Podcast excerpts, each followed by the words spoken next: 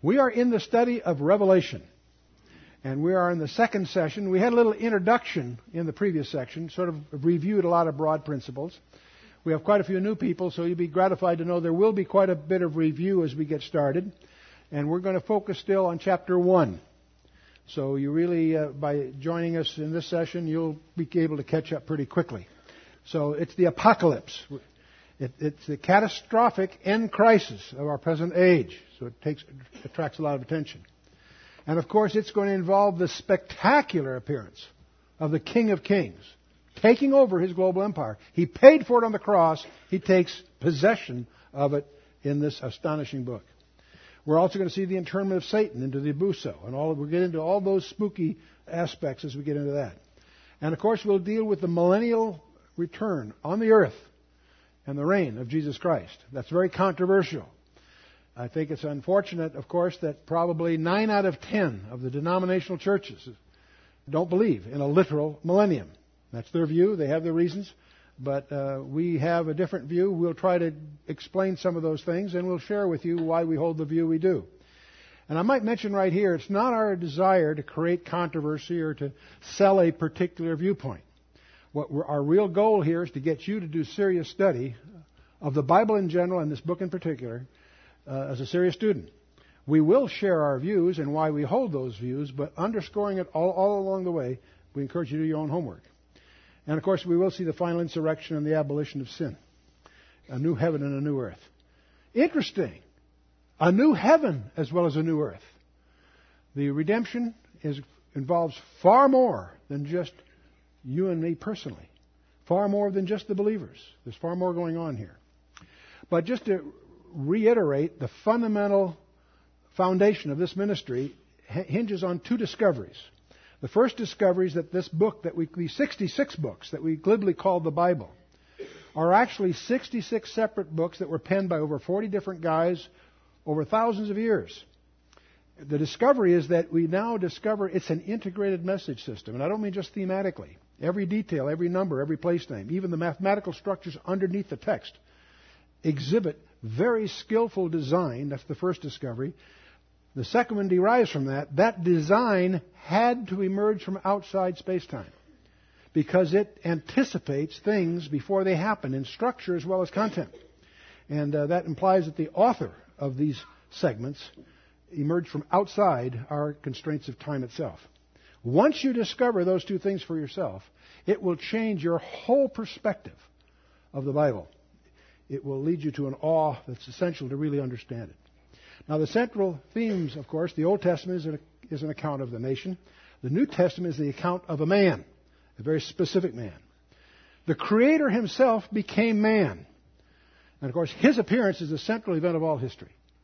You know, Mel Gibson did a fabulous job with his movie The Passion in its graphics and its aspects of it, but it fails to really communicate who he was.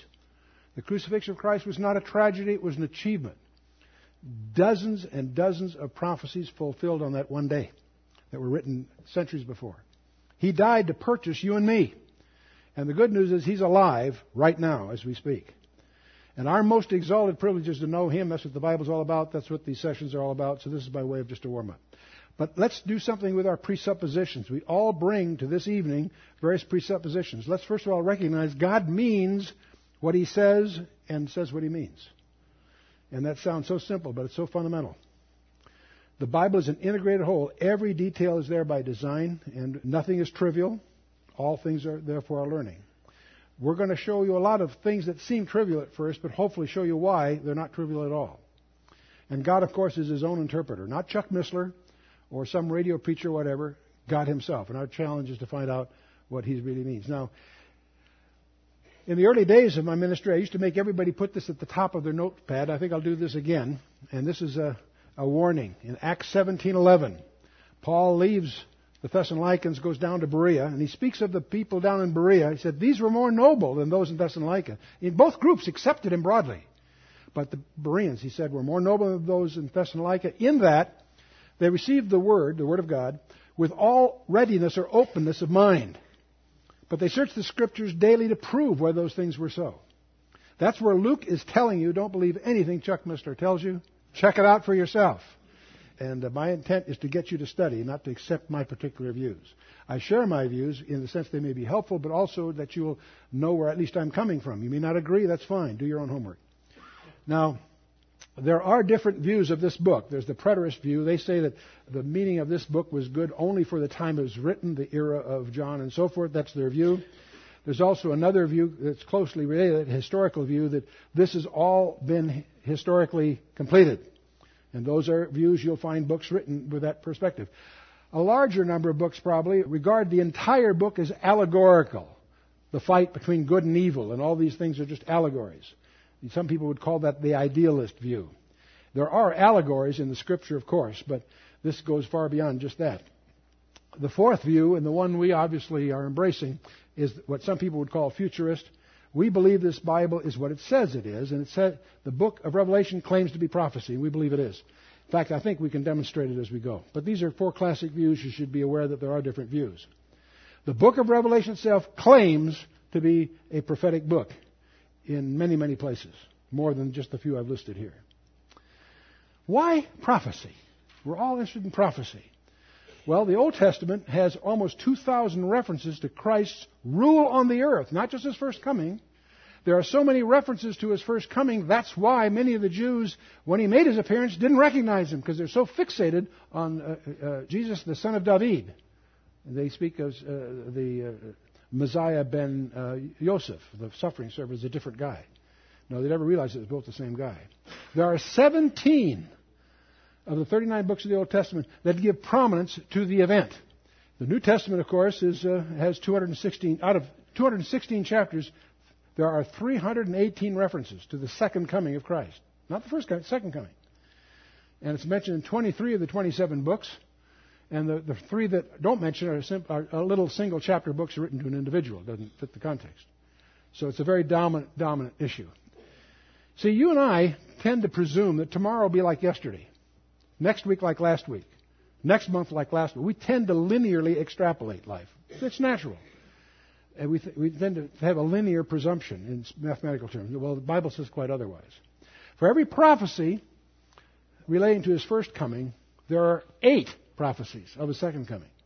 It has far more visibility than even the first coming. Well, we're going to go through chapter 1. We started a little bit last time. The first three verses I think we touched on. That's the introduction to the book. From 4 to 11, we have his salutation and the occasion. What caused John to write this book? But then 12 to 18 is a vision of Jesus Christ, the risen Lord. And that may surprise you to study it carefully.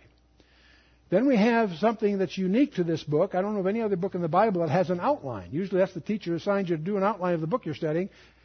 John gives you an outline to the book in verse 19. We'll take a look at that. And then we have a prep. The last verse is a preparation for your next few sessions, chapters 2 and 3. But the introduction we'll start with the revelation. Notice it's singular, not plural. The revelation of Jesus Christ, which God gave unto whom? Unto Jesus Christ. Think about that a minute. Many people read that first sentence don't realize what it's saying. The unveiling of Jesus Christ that God gave to whom? To Jesus Christ. The Father gave the Son. Why? To show unto his servants things which must shortly come to pass. That word shortly or quickly, we'll run into that a lot in the book. It comes from a Greek word, the same Greek root from which we get the word tachometer. A better translation really would be suddenly. It doesn't mean shortly in the sense it's going to be the day after tomorrow when one thing happened, they're all going to come right quickly together. They're grouped in a sense. That's really the intent, of, I believe, I believe, of the passage. To show in his service things which must suddenly come to pass. And he sent and signified it, signified it by his angel unto his servant John. It was given to Jesus Christ, and he sent and signified it. What do I mean by signified? Rendered it into signs, idioms, emblems, what have you and he signified it by his angel or messenger unto his servant John, who bear record of the word of God and the testimony of Jesus Christ, and of all the things he what? He saw. We're going to be constantly confronted with visual images. Many of those images will be idiomatic. We'll get to that when we get there. But this isn't an abstruse philosophical paper. It's a drama that's going to unfold before his eyes. Now, the basic units, you know, if we talk of written language, what's the basic unit of written language? An alphabet. If you take Greek or Russian or English, you have the first thing you've got to master is the alphabet. It's the basic units of a written language. If you're going to study sound, uh, Josh and the guys that do the editing of these tapes deal with very elaborate software that breaks the sound into its individual phonemes. It's the smallest element. If you have an image, most of us are familiar with the vocabulary of images today because of digital cameras. What's the smallest element of an image? A pixel. These are elements. Well, what's the basic unit of meaning? Not sound or language, but meaning. It's called a sememe in information sciences. It's the smallest image. It comes from the Greek word semaino or sema, which is translated a mark. But that same Greek word that's used in this book over 4,000 times is the basic unit from which we draw in science the basic unit of meaning. And that means to give a sign or signify, to indicate, or to make known. It's the basic element of that. Now, the book also has a promise in it that is unique in the Bible. Nowhere in the Bible is there the audacity to say, Read me, I'm special. No book in the Bible reaches that far. Many places say, Read the Bible, but only one book has, if I use the term audacity or chutzpah, if you will, to say, Read me, I'm special. This book says, Blessed is he that readeth, and they that hear the words of this prophecy.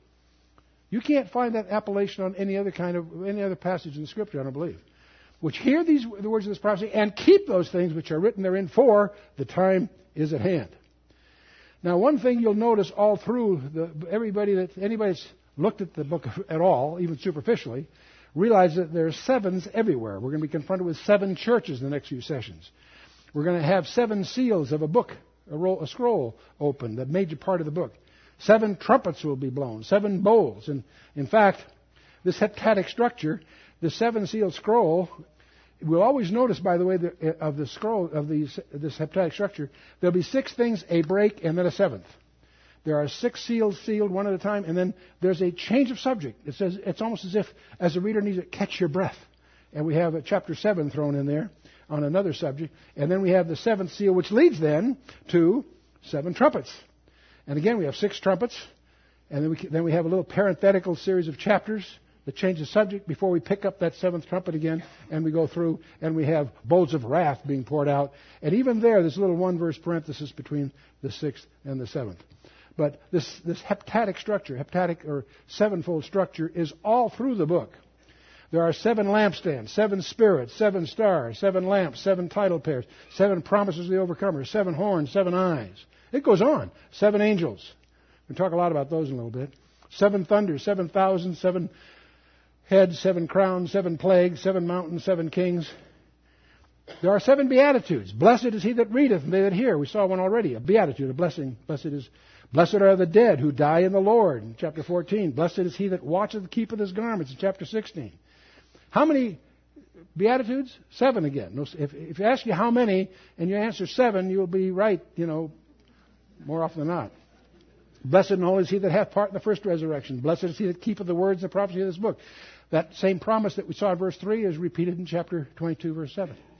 Blessed are they that wash their robes. 20, there are seven of these. There are more subtle sevens that most people would miss unless you're really watching for them. There are seven features in chapter 1. There are seven letter divisions. Not only the seven letters, each letter, there are seven elements that make up the letters. We'll look at that. There are seven personages in chapters 12 and 13. A woman, a man-child, a red dragon, a seven-headed beast, the false prophet, Michael, the archangel, and then the Lamb. There are seven players in this drama that uh, summarized for you in chapters 12 and 13. There are seven years of judgment. Uh, there are seven I ams of Jesus Christ and there are seven doxologies in heaven, seven new things at the end. I don't think you could list all the sevens. I've listed I've close to 100 of them, and I, th- and I have a feeling that if you look, you never end finding su- more and more subtle ones, but seven's always emerging. There's another thing that you should be familiar with as a, as a serious Bible student. That's what we call types. The more contemporary vocabulary we call it a model, but the classical literary word is, is a type. Abraham's offering of Isaac in Genesis 22 is the classic type, the Akedah, the Jews call it. Nebuchadnezzar's image, the fiery furnace, is a, is a type of the tribulation and so forth in the minds of many. The whole book of Ruth and the redemption of the land.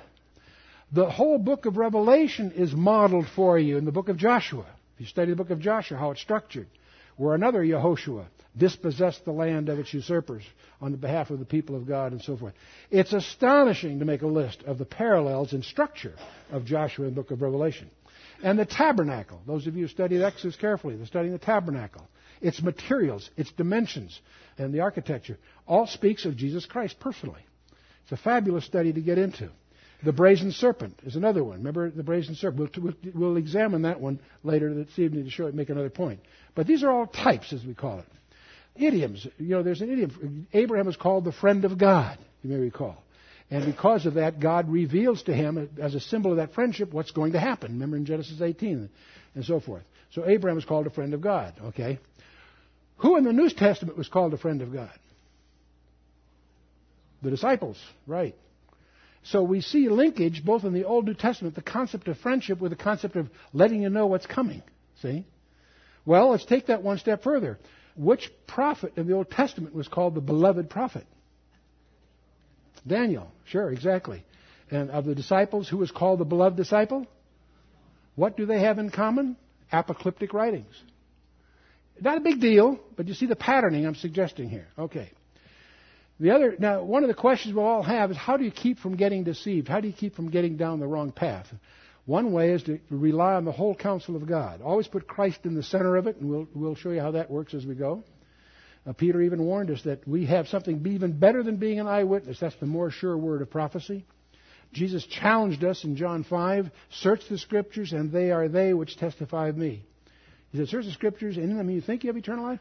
They are they which testify of me. So Jesus Christ is what the Bible is all about from cover to cover. And so if you have a problem, you can't figure it out, put Christ in the middle of it and see what happens. In Psalm 40, he says, The volume of the book is written of me, and indeed it was. Revelation itself is going to identify the testimony of Jesus is the spirit of prophecy, all prophecy. And we pray for this every time we say the Lord's Prayer. It's astonishing that how many denominational churches use the Lord's Prayer in their services. And when you say, Thy kingdom come, what on earth do they mean? They're not sure, frankly. Because what we're praying for is exactly what Revelation is all about. And we'll move on. We'll find certain phrases occur again and again as sort of markers through the book. This phrase, thunders, voices, lightnings, and an earthquake, occurs not once, four times. It causes certain partitions that we'll take a look at when the time comes. And there's doxologies. And they start off small, and they, it's like a symphony. It builds up in crescendo. First, it's glory and dominion in verse in chapter one. Then it's glory, honor, and power in chapter four. Blessing, honor, glory, and power. Four times different things in five. Finally, it gets to how how much? Seven, of course. Blessing, glory, wisdom, thanksgiving, honor, power, and might. Okay. Let me put you at ease. We're not going to examine each one of those and how they differ. Okay. We'll let you do that on your own. What's the difference between blessing, glory, wisdom? You know, they're very similar and yet they're different. I'll let you do your own word studies. Let's move on. Worship. There's all kinds of songs in here. Holy, holy, holy in chapter 4. Worthy art thou. That's repeated in so many ways in so many places. And it goes on. How, how many different worship songs are there? Seven. Good for you. Okay, good guess. Yeah. All right. Oh, one thing I always love about four, four hallelujahs. There are four hallelujahs in the New Testament. There are 24 hallelujahs in the Old Testament. And as often is the case, when you put them together, it's always a multiple of seven. There are many multiples of seven that only occur if you put the Old New Testament together. It's almost like they're stitched together because of that property, the heptadic structure again. But we'll move on. There are four things out of place in the book of Revelation, and we're going to get, put them in the right place. Israel is not in the land, it gets the land in Revelation. The church is on the earth, it belongs in heaven.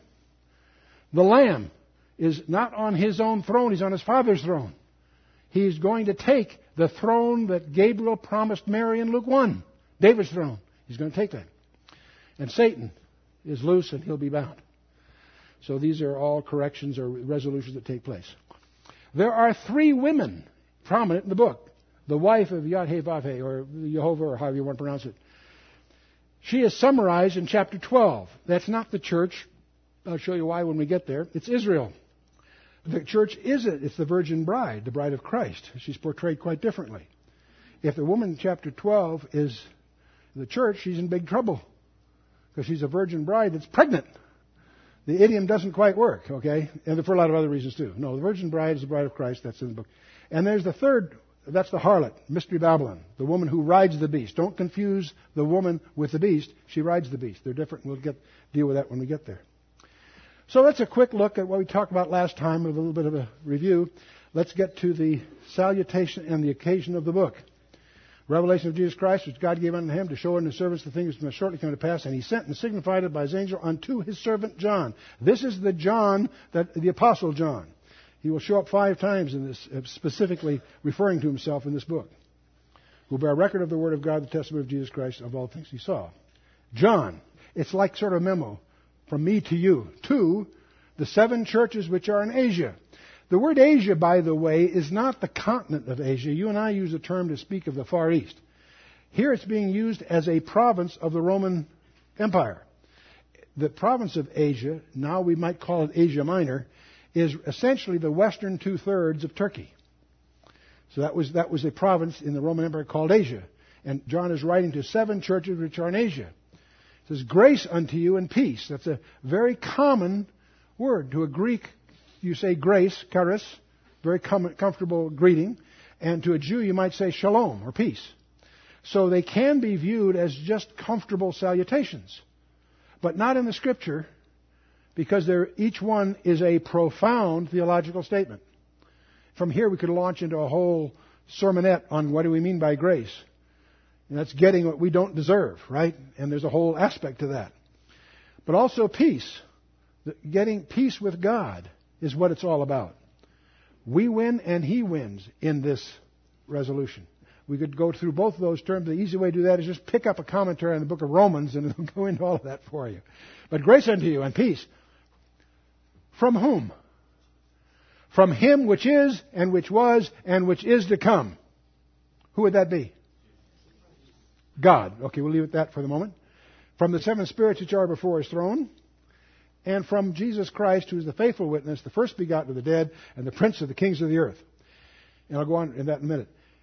You have, you suspect right away that what you've got here, it sounds like the Trinity, the Father, Son, and the Holy Ghost, right? You've got Him which is, which was, and which is to come, which one can argue is God in general, or God the Father specifically. I'll get back to the seven spirits in a minute. And from Jesus Christ.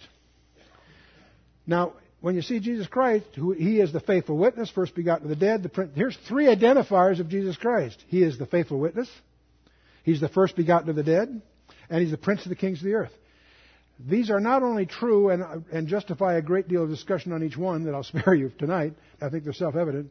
But I want you to notice that these labels are identified with Christ and will be used of him throughout the book. So later on in the book, when it says the faithful witness, or if it says the first begotten of the dead, or if it says the prince of kings of earth, who is he talking about? Here's the linkage.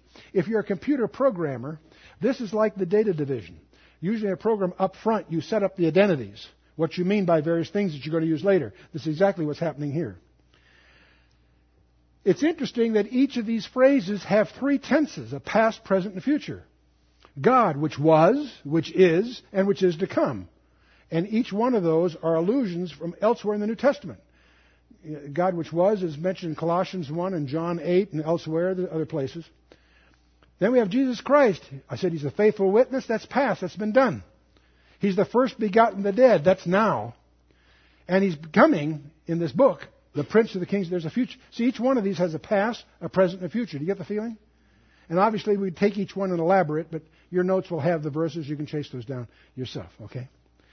Unto him that what? Loved us, washed us from our uh, uh, sins in his blood, and made us kings and priests. There again, it's past. He loved us. It's interesting that in the Bible, when God says God loved us, past tense, so what do you mean past tense? He loves us now, absolutely. But when it says he loved us past tense, what is it referring to? Anyone? Oh, oh, I got you. What? What is? What? Right on. Gold star, absolutely, the crucifixion. That's a term, you'll notice carefully. Every time you find that God loved us, past tense, it's allusion to the cross. Okay? Unto him that loved us, that's past, that washed us from our sins in his blood. That's today, every day. We're washed through the water by the word, according to Ephesians. And in the future, what's the book all going to show us here? He made us kings and priests. He's made us, but we become the kings and priests. So the past, present, and future.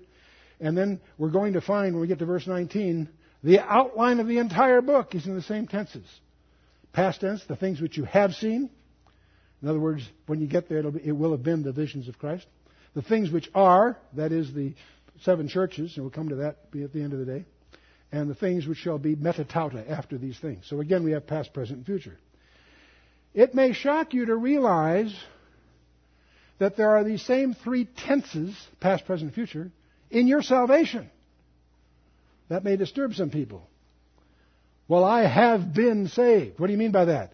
I have been removed from the penalty of sin. It's a positional statement. I'm no longer subject to the penalty of sin. I have been saved. Past tense. You with me so far? Okay.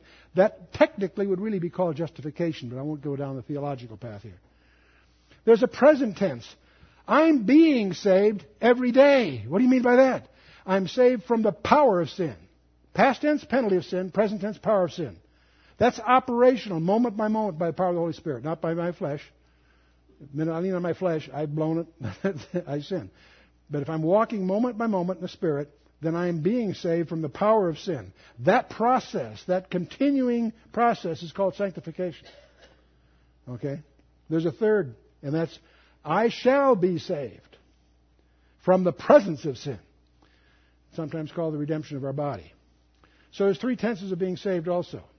And you can get in a lot of trouble by being too absolute when you see the word saved. You can be saved from a burning building. It's got nothing to do with the subject we may be talking about. There, so there's three tenses. I'll leave you, leave you with that.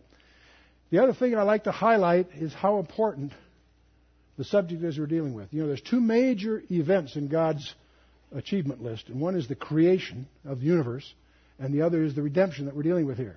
Which one's more important? Well, how do you tell? Well, one way you can measure something is how much space in the Bible is, de- is devoted to it. Well, space. You've got in the, in the creation, you've got two chapters in Genesis, not bad. You've got a few Psalms and a few chapters in Job, several chapters in Isaiah, and that's about it. You've done it, pretty much. How many chapters are devoted to the redemption? The whole book of Genesis, book of Exodus, the book of Leviticus, the whole Torah, in fact, Joshua, Ruth, the prophets, the gospel, they're all having to do with the, with the redemption. The, all the epistles, that's what they're hammering. And of course, the book of Revelation is the climax, which is the reason I'm bringing this up.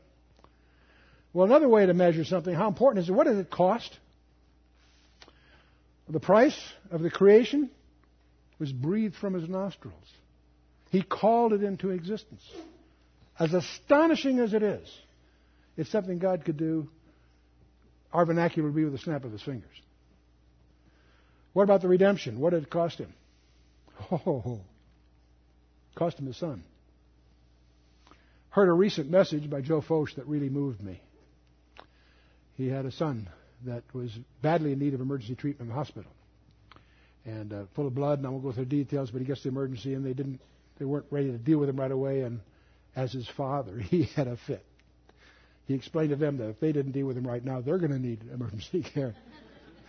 and he, he recounted the pain of a father seeing his son what Joe Focht did, he presented the crucifixion from the Father's point of view. I never heard that, never thought about that before.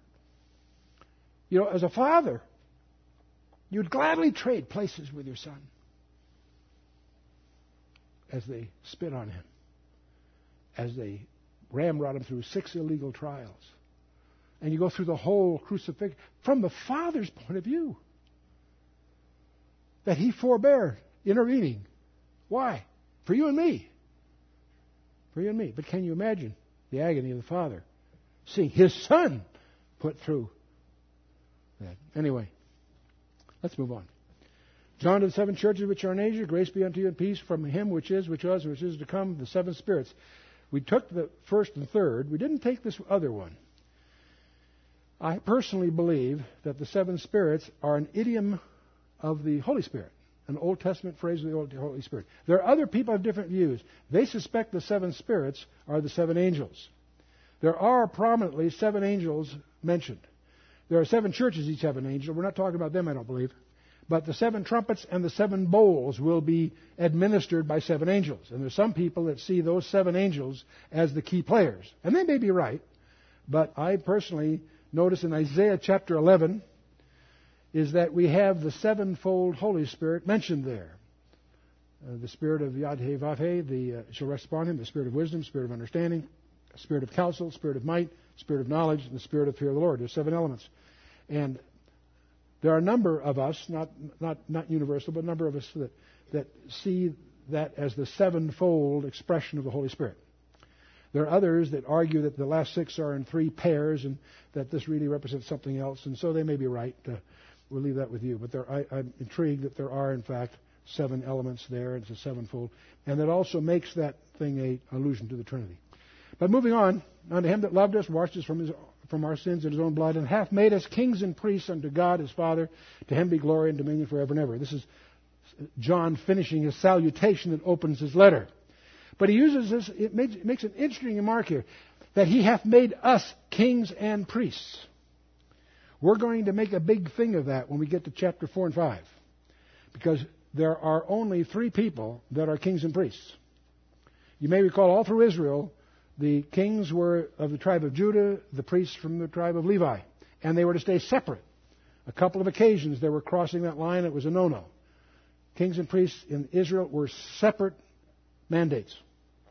There are only three people in the Bible that are both. Melchizedek is singled out in Genesis 14 and elaborated in, the, in, the, in a couple of places in the uh, Psalms. And then uh, the book of Hebrews makes a big thing of that Melchizedek was a king and a priest, very unique. In fact, the other one is Jesus Christ. He's a king and a priest. There's a third, and that's identified right here. You and I, if we're believers in Christ, have made us kings and priests. And that's going to be an important identity piece forthcoming. So I call to your attention now. Then John continued, Behold, he cometh with clouds, and every eye shall see him, and they also which pierced him. Sounds like an echo from Zechariah 12:10 and so forth. And all the kindreds of the earth shall wail because of him. Even so, amen. Do I hear an amen? amen. Okay, good. I am Alpha and Omega, the beginning and the end, ending, saith the Lord, which is and which was and which is to come, the Almighty. Boy, I love that. Love that. Book of Revelation will will uh, deal in superlatives in every direction, and the ultimate superlative is His Majesty. I am Alpha and Omega. I think most of you realize Alpha is the first letter of the Greek alphabet, Omega the last letter. In the Hebrew, you'd say the Aleph and the Tau. In the English, you'd say the A and the Z. But the same, you get the idea. I am the Alpha and the Omega, the beginning and the ending, which is, which was, which is to come, the Almighty. Now John starts the, that was all by his opening breath. Verse 9. I, John, who also am your brother and companion in tribulation and in the kingdom and in patience of Jesus Christ, was in the isle that is called Patmos for the word of God and for the testimony of Jesus Christ. This is the occasion he calls attention. It's John. He's going to refer to himself five times in this book alone. Uh, there was fashionable, some scholars have tried to attack the, the, the authorship of John, but it, that, that is easily shredded. It's very clear. Competent scholars agree. There's no doubt that, that he wrote it and so forth. So we have to waste time on that issue. John, of course, was born of Bethsaida to Zebedee and Salome. He was probably the younger of two brothers. They were fairly well off. Salome ends up being a major financier of Christ's ministry later on. John was a Galilean fisherman like his father. In fact, he was in partners with his brother and with Peter and Andrew in a fishing business. They even had servants, so it was not a trivial enterprise. He was an early disciple of John the Baptist to begin with. And of course, uh, something else about John most people don't realize, he apparently was very well connected, not only to come from a non trivial family financially, but he also knew the high priest and also knew Nicodemus somehow. He also turns out to be one of the inner circle of Jesus Christ. There were 12 disciples, but three of them were really insiders in a very special way. Three of them, Peter, James, and John, Peter and the two brothers, James and John, were at the Mount Transfiguration. We'll talk a little bit about that. They were also the three that were allowed in when Jesus raised Jairus' daughter uh, in Matthew 9. The three of them and Andrew, along with them, were the, were the ones that Jesus gave a confidential briefing on a second coming to, called the Olivet Discourse. And also the three of them were closer to Jesus in Gethsemane. They were all the disciples were there, but three went closer with Jesus as he went a little further. And so you, you really get the, as you watch your Gospels, you see a number of places where James, Peter, James, and John are, are the closest three to the Lord. And of course, John, this is interesting. John, Jesus assigns the care of his mother not to his brothers, he had several of them, but to the Apostle John. that becomes uh, important to us. He, and John, I believe, wrote a letter to her that you have in your Bibles. It's called Second John. Read it and come to your own conclusions. And John ultimately, after this event of Patmos, he was on Patmos because of Domitian, but then when Domitian dies, he's released and he goes to Ephesus and, and uh, sets things in order and then retires. Now, if you look at a map, between, in other words, west of Turkey but east of, of Greece is the Aegean Sea, and there's a little island there that's really part of Turkey today called Patmos. And if we zero in on that a little better, about 24 miles offshore from the coast of Turkey, it's about 40 miles from Miletus, which is the port side of the peninsula from Ephesus, is this island, this island called uh, Patmos. If you're, if you're from California, spending time on Catalina, it's very, very similar, both in shape, in agriculture, and in distance from the, from, you know, one's 24, one's 26, but let's not quibble. Catalina is also sort of crescent shaped and, and very similar if you spent time there. But anyway, that's Patmos. A penal colony at the time. He was exiled by Domitian, which means he wrote the book apparently about 96 AD. This is an important thing. Many so-called scholars will try to tell you it was written a lot earlier than that because they have their axe to grind. Turns out you can pretty well demonstrate it was written at the end of the first century. Uh, Domitian is the brother of Titus, who's uh, the one that destroyed Jerusalem. Hippolytus has, uh, spreads this rumor that he's first plunged in boiling oil and then sent to the Isle of Exile. That's just one of these traditions or legends that's pretty well disputed by most serious scholars. Victorinus says that he was forced to work in the mines located in Patmos. I could not find any evidence of mines on Patmos. I think that's another one of these traditions that show up. But Irenaeus, Clement, and Eusebius uh, all point out that after Domitian dies, that uh, and Trajan takes over, that uh, John returns to Ephesus, sets the churches in order, and he retires there. He really retires there. Now we get to verse 10 and 11. John starts the narrative. I was in the Spirit on the Lord's day and heard behind me a great voice as of a trumpet, saying, I am Alpha and Omega, the first and the last, and what thou seest, write in a book, and send it to the seven churches which are in Asia, unto Ephesus, Smyrna, Pergamos, Thyatira, Sardis, Philadelphia, and Laodicea. Well, let's take this apart. First of all, on what day of the week was John in the Spirit to receive this thing? And if you say Sunday, you flunk. Good for you. We don't know that it was Saturday, but it's a better answer. We don't know the day of the week everybody assumes, many scholars even jump to the conclusion that when he says, I'm in the Spirit on the Lord's day, that that's what he's talking about. Let's talk a little bit about that. Is Sunday the Lord's day? Most of us, if you've been in the medieval church or the remnant after that church, after a thousand years of indoctrination, assume that Sunday's the Lord's day. The Sabbath, the Shabbat, was ordained in Eden in Genesis chapter 2. Shabbat was observed before the law was given. In Exodus 16, when the manna falls, they gather it on every day except Shabbat. That's interesting because that's Exodus 16. The law was given, the Ten Commandments and all that, in Exodus chapter 20, four chapters later. The point I'm getting at is uh, the, the Shabbat, the observation of the Sabbath, was ordained before the Ten Commandments. The Ten Commandments say, remember the Sabbath day. It's simply incorporating that practice into the Ten. We know from Daniel 7, verse 25, that the spirit of the Antichrist, if not the Antichrist personally, will seek to change the times and the laws. How interesting. Now, if you look at a modern calendar, and I have a picture here, one of this year from Europe, it's interesting on this calendar that it starts on Monday first day of the week. And it, they do that to make Sunday the seventh day of the week. Really? That's kind of interesting. You mean that Monday's the first day of the week and Sunday is the seventh day of the week? I didn't know that. Neither did the writer of the Bible. Because upon the first day of the week, very early in the morning, they came into the sepulchre. What day was that? Easter Saturday? No. We call it Easter Sunday, right?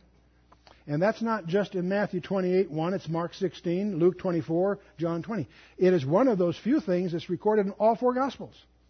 No, we need to understand that from the beginning, the Lord's appointed day, by his own definition, all through the Torah, is uh, Shabbat, the seventh day. That's when the Lord himself rested, and he honors that day, and he calls that day an appointment with him.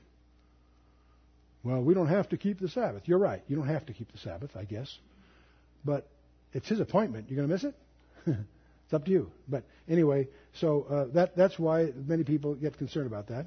Now, it's interesting. The Bible says many places, do not move the ancient landmarks. I never associated that with the seventh day until a rabbi pointed that out to me. That's kind of interesting. That's a very fundamental landmark that we tend to move. I'll point out something else if you say, well, that changed when Christ rose from the dead. Well, that's interesting because the Lord gets back and sets up himself in the millennial temple, according to Ezekiel. The millennial temple will only be open on Saturday, not on Sunday. On Saturday, and you've checked that out in Ezekiel 46, verse 1. On Sabbath and also on the new moon.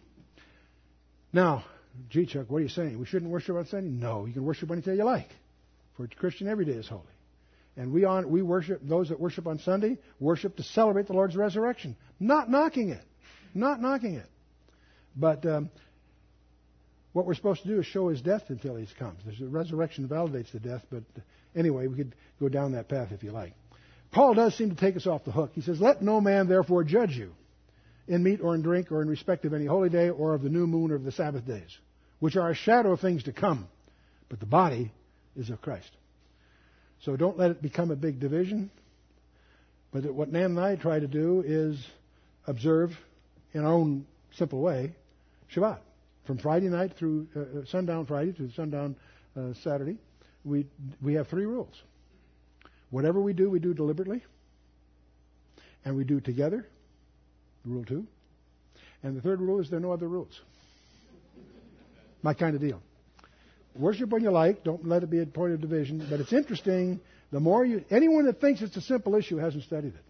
It's, it's worthy your own individual study. Come to your own conclusions. But John says, I was in the Spirit, obviously on the day of the Lord on Patmos, but he also says it in three other occasions. Before the throne in chapter 4, when he's carried away into the wilderness in chapter 17, and then on a big mountain in chapter 21. We'll deal that when we get there. Now, the, the, verse 11 says, He says, I am an Alpha, Jesus said, I am an Alpha and Omega, the first and the last. I want to come back to that phrase in a little bit. What thou seest, write in a book and send it to the seven churches which are in Asia to Ephesus, Smyrna, Pergamos, Thyatira, Sardis, Philadelphia, and Laodicea. It's interesting that the entire book of Revelation is like a cover letter that is then sent, I mean, it's sent with a cover letter to seven churches. So it wasn't one church, it was these seven all got a copy. The seven churches, which are in Asia, again, that's the province of Asia, they're not the only seven churches in the province of Asia. Some scholars say they were. That's not true. Laodicea was right virtually adjacent to Colossae and Hierapolis, all of which are mentioned in the Bible. That valley has three. Why weren't the others mentioned? Why these seven? We're going to come to that. Seven churches. We'll come to that later. Let's go to the verses 12 to 18. This is a core part of chapter 1. We touched on it lightly last time. Let's go a little more carefully. The vision of the risen Christ. John says, I turned to see the voice that spake with me. The one that said, I am Alpha Omega was a voice behind him, apparently. He turned to see the voice that spake with me. And being turned, I saw seven golden lampstands. And in the midst of the seven lampstands, one like unto the Son of Man, clothed with a garment down to the foot and girt about the paps with a golden girdle. Or putting another way, across the chest with a golden uh, breastplate kind of thing. Seven lampstands. Who is the Son of Man? Jesus Christ. That term is used of him uh, again and again in the Scripture. And uh, I encourage you to take a concordance, chase it down yourself. We could spend an hour just talking about not only that phrase, what it means, but also the way it's used in the Scripture. Uh, the book of Luke's primary focus on is on that very issue. But here we actually see a description of the risen Christ. We see the risen Christ in the Gospels when he raises from the dead. He has breakfast there on the Sea of Galilee. We don't get a description of him. But here we do. We see him. He's clothed with a garment down to the foot. And we get more. His hair, his head and his hairs were white like wool. As white as snow. Here we have not only the visual, but also the implication of purity. And his eyes were as a flame of fire. Watch out for that word as and like. It's such and such as like this or such and such as as. That means they're using a simile. You know what a simile is? A metaphor is like a simile without the as and like. They're a little more difficult, but they're still figures of speech. But when you have the as or like, you don't even have to guess. You know it's a figure of speech. His eyes weren't a flame. His eyes were as a flame of fire. And his feet like unto fine brass. It doesn't say they were brass, they were like brass. But the image here is as if they burned in a furnace. So they're molten bright, if you will. And his voice as the sound of many waters. I think there's an interesting contrast here when you study Elijah. Remember how he heard the voice of God? It wasn't in the hurricane, it wasn't the wind, it wasn't the, it was in a still small voice. And I think some of us often hear Christ speak or God speak to us in that still small voice. We're not talking about that here. it's a roar of a mighty ocean. His voice like the sound of many waters. But let's take this term brass. What I'm going to show you here is the kind of thing I want you to do with your own concordance. One of your most powerful commentaries in the book of Revelation is not somebody's commentary, although I don't discourage you from getting those, but is to get a Strong's concordance, or even or there are even some better ones. Get a get a concordance, and when you find a word like brass, you can find out every place it appears in the Bible, and you can see how it's used to see what it means. You'll also discover for many of these things the law of first mention. Where it's first mentioned is often very, very important. But let's just take this word brass. That should remind you of this strange episode in Numbers 21. You may recall, starting at verse 6, the Lord sent fiery serpents among the people, and they bit the people, and much people of Israel died. There's a preamble here why God is doing this, but I'm going to set that aside for now. These serpents are killing people. Therefore, the people came to Moses and said, We have sinned, for we have spoken against the Lord and against thee. Pray unto the Lord that he may take away the serpents from us. So they're getting a judgment. They understand why they're getting it, apparently. And so Moses prayed for the people. Okay? Now, God has lots of different ways He could deal with it. He can make the serpents go away. He could just stop. There's all kinds of ways you can imagine. He does something weird. Really weird. The Lord said unto Moses, Make thee a fiery brazen serpent, and set it upon a pole. And it shall come to pass that every one that is bitten, when he looketh upon it, shall live. Moses made a serpent of brass, and put it upon a pole, and it came to pass that if a serpent had bitten any man, when he beheld the serpent of brass, he lived. Now, come on, that's pretty weird. You're grateful that he did it, but you've got to be asking yourself, what on earth is that all about? A serpent is a symbol of sin. A brass serpent on a pole up on a hill. If I look at that, I'm cured. That's got to be weird. But here's the point that further. You can read the rest of the Old Testament and not get an answer on this thing. What's this all about? In fact, when you get to the days of Hezekiah, that brass serpent is still hanging around and people are worshiping it. So Hezekiah takes it and destroys it. It's a thing of brass. See, you have the same danger with the Shroud of Turin. The Shroud of Turin is dangerous if it's real. I don't know if it's real or not. Some people think it is. If it is, it's dangerous. Why? Because people will start to look to it rather than God or Jesus or whatever. But here we are, the whole test. We go all the way to the end of the Old Testament. This makes no sense until that night with Nicodemus, when Jesus says something to Jesus. Jesus is talking to Nicodemus, who's a ruler. He was the teacher of the people, by the way. He was the top top teacher at that time. Jesus says to him, As Moses lifted up the serpent in the wilderness, even so must the Son of Man be lifted up. That whosoever believeth him should not perish, but have eternal life. Suddenly, the fog lifts. Oh, that's why God put a serpent on a pole, because it's a type, an emblem in advance of the cross. Did they know that in the days of Moses? I don't think so. They may have had some suspicions. He may have had some insights not recorded. But it makes no sense until Jesus explains it to you. You with me? Not only that, this phrase that Jesus said here sets up the most important verse, the most well known verse of the Bible. The next verse. For God so loved the world that he gave his only begotten Son, that whosoever believeth in him should not perish but have everlasting life. How often we quote that? That's verse 16, the, the previous were 14 and 15. For God so loved, there again, past tense. How did He love us? That He gave His Son, His only begotten Son, that whosoever believeth in Him should not perish but have everlasting life. Verse 16, John 3 16. We all know it. That's the kind. But it's interesting. Until that episode, there's no way you can make sense of this brazen serpent. I mention that not just because of the point it's making. There's another lesson here. That's what we would call a macro code. It's a code in numbers that anticipates something that hasn't happened yet. You see? The design of that emblem in Numbers 21 required the designer to be outside the dimensionality of time who could see the end from the beginning. Do you follow me? The Bible is full of those. Some so obvious you miss them. That's one of them. Okay, let's move on. It, this had its start, by the way, in Genesis 3. Remember what God said when God is declaring war on Satan? He says, I'll put enmity between thee and the woman, that is, Satan and the woman, and between thy seed and her seed. And it shall bruise thy head, and thou shalt bruise his heel. The word bruise there is a mistranslation. That word is shuf, which can mean bruise or crush. Well, let's move back to Revelation 16. And he had in his right hand seven stars, and out of his mouth went a sharp two-edged sword, and his countenance was as the sun shineth in his strength. He had his right hand seven stars, no problem with that one. We'll get to that in a minute anyway. And out of his mouth went a sharp two-edged sword. You know, there are paintings in art museums of Jesus Christ with a flaming sword coming out of his mouth. The picture is actually quite grotesque because they took that literally. Well, Chuck, don't you take the Bible literally? Yes, I do, but that's a figure of speech.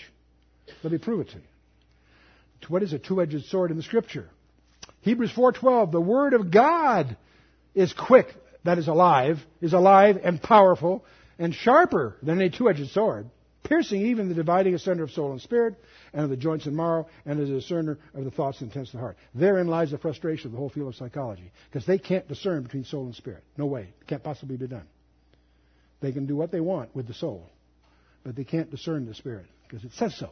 And there's a lot of other reasons they can't. Anyway, the point is that the, the only the only word of God makes that discernment. Two-edged sword again. Let's go to Ephesians six. Take the helmet of salvation. Remember the seven elements of armor. Take the helmet of salvation and what? The sword of the Spirit. What's the sword of the Spirit? The Word of God. Right. And Revelations, he had in his right hand seven stars, out of his mouth went a sharp two-edged sword. And his countenance, his face, was as, as again, the simile coming, was as the sun shineth in his strength. Well, wait a minute, when did that happen in the past? John would remember when that happened in the past. Okay? His countenance was as the sun. In Matthew 16, he says, Verily I say unto you, there shall be some standing here that shall not taste of death till they see the Son of Man coming in his kingdom. That ends chapter 16. Many people wonder, when did that happen? That's because you forget those chapter divisions are man's convenience. Verse 7, chapter 17 says, And after six days, Jesus taketh Peter, James, and John, his brother, and bringeth them up into a high mountain apart, and was transfigured before them, and his face did shine as what? The sun, exactly and his raiment was white as light. The transfiguration of Christ is, I believe, what it's talking about. So his countenance was as the sunshine of his strength. What does John do in Revelation chapter 1, verse 17? And when I saw him, I fell at his feet as dead. And he laid his right hand upon me, saying unto me, Fear not, I am the first and the last. That's a strange phrase.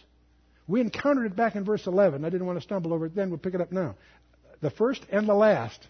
This is worth jotting some notes down. Okay? For lots of reasons. But one of the things, you will have your door, someone will knock on your door. I don't know if they'll be riding bicycles, but they'll knock on your door. And they will want to talk to you about Jehovah God. If they do, you take them initially to Isaiah 41, verse 4, where Isaiah says, who hath, speaking of God, who hath wrought and done it, calling the generations from the beginning, I am the Lord, the first and the last, I am He. You say, who is that? Well, that's, that's Jehovah God. They're lit up because you understand. That's Jehovah God. Good. Okay. Taking to Isaiah 44, 6. Thus saith the Lord God, the Lord, the King of Israel, his Redeemer, the Lord of hosts, I am the first and I am the last. Beside me, there is no God. Who's that? Well, that's Jehovah God. They're with you now. They're, you're locked arm in arm. One more. Isaiah 48, 12. Hearken unto me, O Jacob and Israel. My called, I am he, I am the first, and I also am the last. Say, who's that? Right now they're getting kind of, that's, well, come on, that's the Jehovah God. Good. Then you go to their favorite book.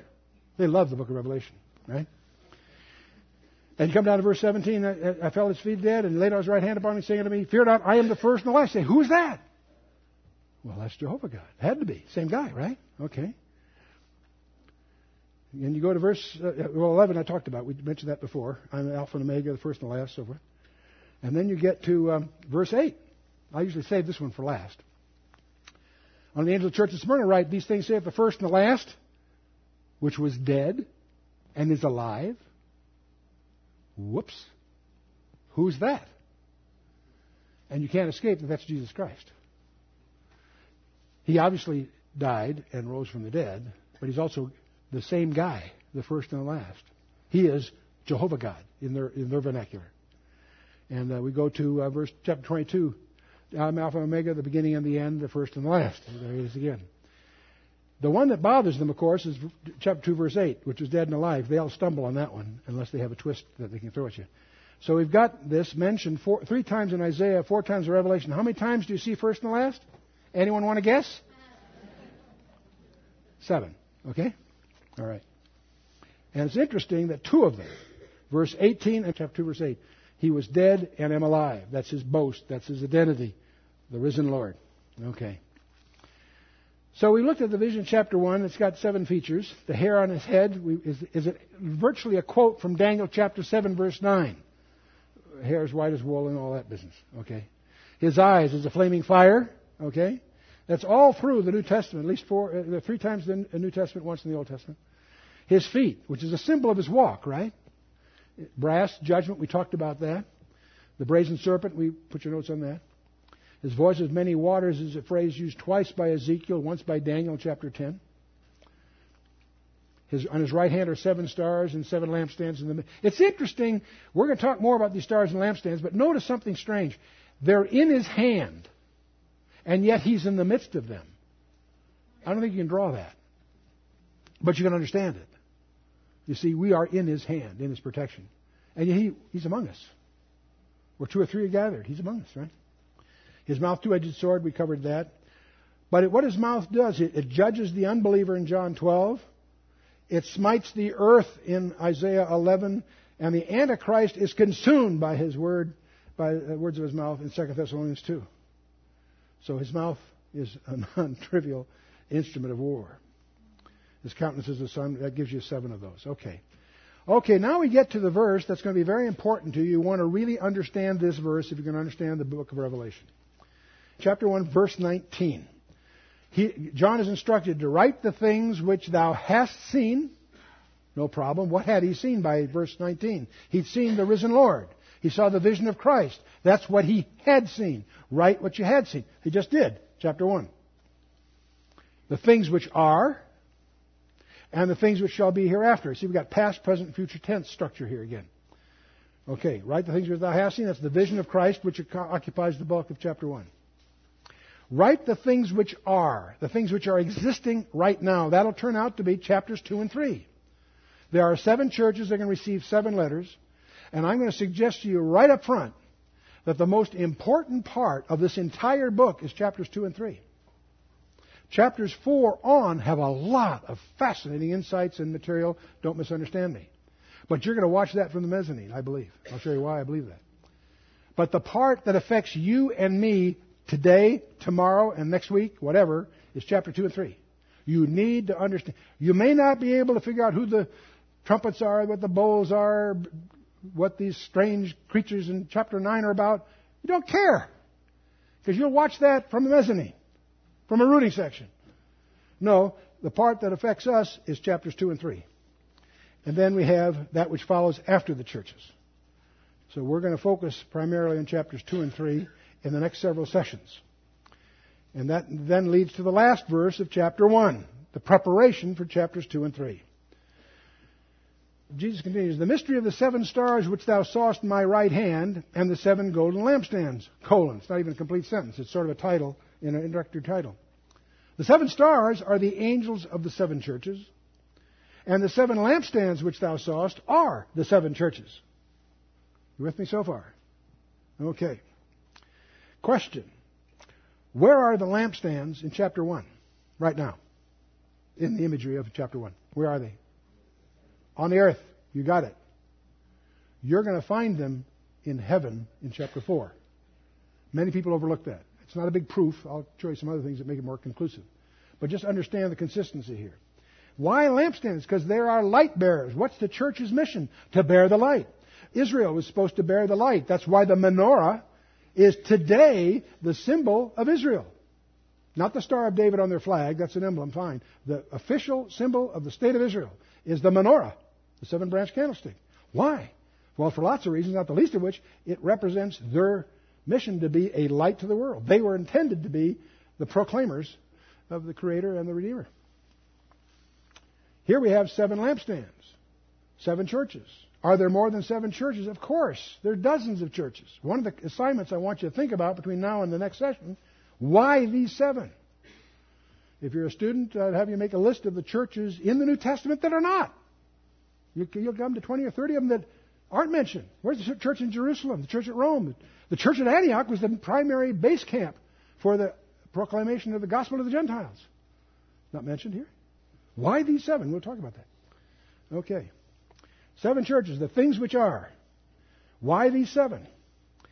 Each letter has a peculiar phrase in it. There's one phrase, only one phrase, that occurs in each of the seven letters. It's a closing phrase to the letter. He that hath an ear, let him hear what the Spirit says to the churches. By the time you go through chapters 2 and 3, you'll be tired of hearing that, so to speak. Okay? Because it's there on every letter.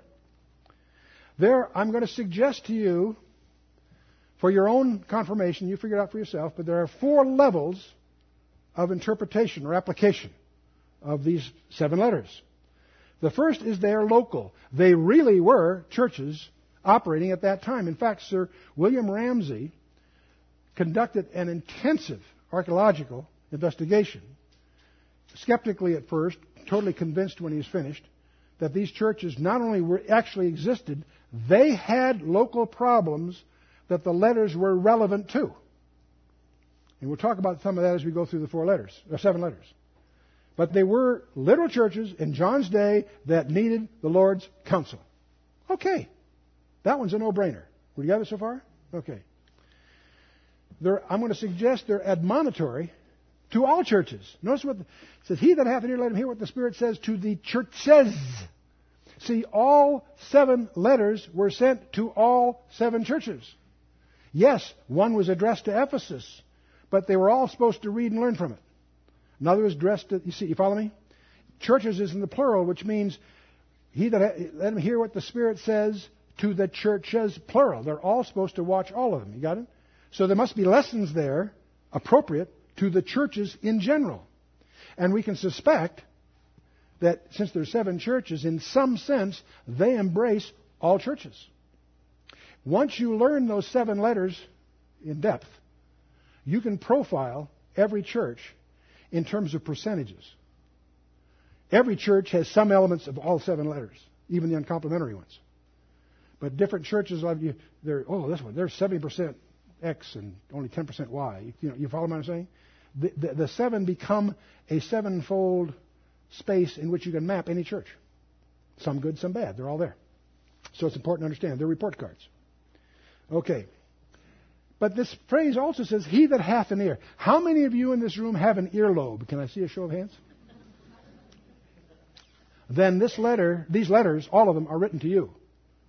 I know Philadelphia is written to me, but no, what about the others? Okay. Okay. So they're homiletic. That is, they're intended for personal application. This is not something I'm contriving. That's embraced in the very language of the letters. We tend to overlook it because they're addressed to a particular church. No, it's addressed to the church you're going to, whichever it is, in some degree. And it's also addressed to you personally. Personally. So you see why this becomes the most important part of the entire book. Okay? But now there's a fourth part that I hope you will take it skeptically at first, but I'm going to suggest before it's over, you may be absolutely stunned with the next one. And that is these seven letters will outline a profile of 2,000 years of church history. You say, Chuck, that's speculation. Yes, it is. It's conjecture, in part. But you'll be able to make your own conclusions before we're through. But I'll point this right up front. If the letters were in any other order, that wouldn't be true. in the order that they're in, once you understand them, they lay out the history of the church on the planet Earth. Now, I know some people say, well, the church, you know, the old story about the, the, uh, the elder that comes to the pastor and says, they're chewing gum in the sanctuary. The pastor says, no, no, the sanctuaries are chewing gum. In other words, we are. And yes, the church, you know, we're, we're the temple of God and all that. Yes, but here the term church is being used for these geographical churches. Churches, as we tend to use the term, not as buildings, but as uh, assemblies that are in various locations. Okay. Okay, now is there a prophetic profile? We've got Ephesus, Smyrna, Pergamos, Thyatira, Sardis, Philadelphia, and Laodicea. And I'm going to suggest before it's over that each one of these churches have a not only a history, a future. And that future is reflected in the letters in a way that's astonishing. The more you know about this, the more astonishing it'll become. So that's my challenge to you, because between now and next session, I want you to read, your general assignment is to read the entire book of Revelation between each meeting. It's not that long, don't, don't groan. But I certainly want you to read chapters 2 and 3, all, both chapters, before next session, for some reasons. But I want you to really understand the first seven verses of chapter 2 you're going to discover that each of the seven letters has seven. How many, how many design elements would be in each letter? Make a guess. Seven. Good guess. Good guess. The name of the church will turn out to be meaningful to the letter. What a coincidence. the title Christ uses of himself is relevant to the letter. Not when you first read it, when you understand the letter and you go back, you realize Jesus chose of the many titles of himself, he picks the one that particularly relates to the problems in that church. You follow me? There is, it's a report card. There's a commendation. You did these things well. Well done here, here, here, and here. Great, good, good well done. Then he has the concerns. Whoops, you got to work on this area or that area. It's a report card. Then there's an exhortation. It's obviously consistent with that. Here's what I want you to do. Here's your remedial assignment, right? And then there's a promise to the overcomer. The overcomer will get this or that, some, something special. Each one's different. Each there's seven different ones. And then he has this peculiar closing. He that hath an ear, let him hear what the Spirit says to the churches. These seven elements are the seven basic elements of all seven letters. Here's the thing that makes it a little complicated. You'll discover that in the first three letters, the close, the promise to the overcomer, is not in the letter, it's in a postscript. It comes after the letter is finished. That's kind of weird. And it's consistent in the first three letters. Why? In the last four letters, the promise to the overcomer is in the body of the letter. What's that got to do with anything? You'll also discover two of the letters have nothing good said about them. Whoops. Two of the letters have nothing bad said about them. That's wild. But here's the important part. Every one of the recipients of all seven was surprised. The guys that thought they were doing well weren't. The guys that thought they weren't doing well were. And the lesson is that we don't really have the ability to second guess our own report card. Let's find out what, how Christ's report card reads of our church, or more specifically, us personally. That's why we're going to get into this with some substance. So we have these churches' report cards, seven of them. We'll talk about each of the names, and we'll talk about each of the uh, titles that Christ uses. Each one's different. And we'll go through each one of these, and we'll also obviously deal with the structure when we get there. Now, to just back up and wrap it up, the New Testament is in the Old Testament concealed. And the Old Testament is in the New Testament revealed. The Old Testament closes with unfulfilled prophecies, unappeased longings, and so forth. The Old Testament is incomplete in itself. And what it lacks is right there in the New Testament. And we believe it's prophetic. According to one categorization by J. Barton Payne, his Encyclopedia of Biblical Prophecy, he catalogs over 8,000 predictive verses in the Bible on almost 2,000 predictions on over 700 different matters. And we live in a day where there are major themes unfolding Israel, Jerusalem, the temple, Babylon, Russia or Magog, the rise of China, the European superstate, ecumenicalism, the move towards a global government, the rise of the occult. These are all trends that are clearly converging to a climax, and each one of them is mappable in terms of Bible prophecy. And that's why I always like to throw this up as a challenge. One last challenge. You heard me before, but I'll put it up again. And if you accept the challenge I put on the screen, you flunk the course. I want you to skeptically attack or challenge this preposterous assertion that you and I are being plunged into a period of time about which the Bible says more than it does about any other period of time in history, including the time that Jesus walked the shores of Galilee or climbed the mountains of Judea. That's absurd. More than the gospel period? Yes. I believe you and I are being plunged into a period of time. The Bible says more than it does even about the gospel period. Now, to challenge that audacious statement, you've got to do two things. You've got to find out what the Bible says. Not what Chuck Missler says or your favorite prophecy club or whatever. What the Bible says. Find out what it says. Part one. Part two. Used to be hard, not today. Find out what's going on. You won't on the 10 o'clock news, even on Fox News. You've got to do better than that. Find out what's really happening. On the internet, talk radio, proprietary newsletters, all kinds of ways, all kinds of resources available. Find out what the Bible says, find out what's going on. And the more you know about the Bible and the more you know about what's really going on in the world, the more you'll con- observe the convergence of these things into the ultimate climax. But the ultimate issue is that you and I are, in fact, in possession of a message of extraterrestrial origin. We'll see that manifestly in the book of Revelation. It portrays us as both the participants and the objects of an unseen and invisible cosmic warfare. Whether you know it or not, you are in it, in the middle of it. You're on enemy turf tonight. And our, yours and mine, your eternal destiny and mine depends on our relationship with the ultimate victor in that conflict. But I peeked ahead. We win. Where do you stand with respect to him? That's what it's really all about. Now, for the next session, here are your assignments. Read the entire book. It's not that big. I want you to, by rereading it, rereading it, grasp the, the, an overview of it. It's really a symphony. It's very interwoven. Examine chapters 2 and 3, because that's going to be the primary area of inquiry over the next few sessions. Outline the first seven verses of chapter 2 if you can. I've given you the outline, I've given you seven elements. Structure them. Just, just write out the verses, but part, part, uh, you know, partition them in terms of those seven elements. And, you, and I'm asking you to summarize the Ephesians, which is the first of the seven letters, the book of the, the letter to the church at Ephesus, summarize their report card. And we'll go into Acts 20 and some other background as we look at that next time. Acts 20, you want to read Acts 20 verses 16 through 38. That was the middle to the end of the chapter.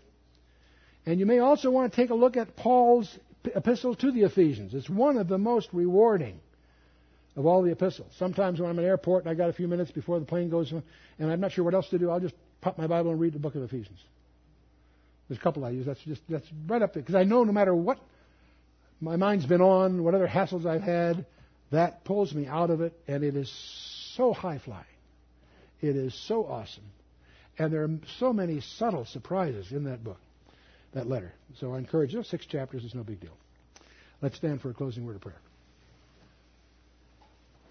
Father, we just praise you for who you are. We thank you that in your kingdom there are no accidents, no coincidences, that we're all here right now by your divine appointment. We do pray, Father, that your purpose would be accomplished in each of our lives. We do pray, Father, that as we enjoy this incredible tour de force that we call the book of Revelation, we thank you for its edification. We thank you for its excitement. We thank you for its majesty. But above all, we thank you for Jesus Christ. And we, we pray, Father, as we enter the seven letters, that you would use them to speak to each of us personally, individually. Help us to understand those seven report cards.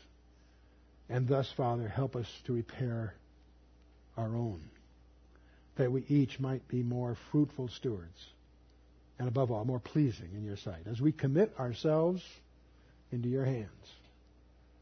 In the name of Him which was and is and shall be forevermore. Yeshua, our Lord and Savior, our King of kings and Lord of lords in whose name we do pray. Amen.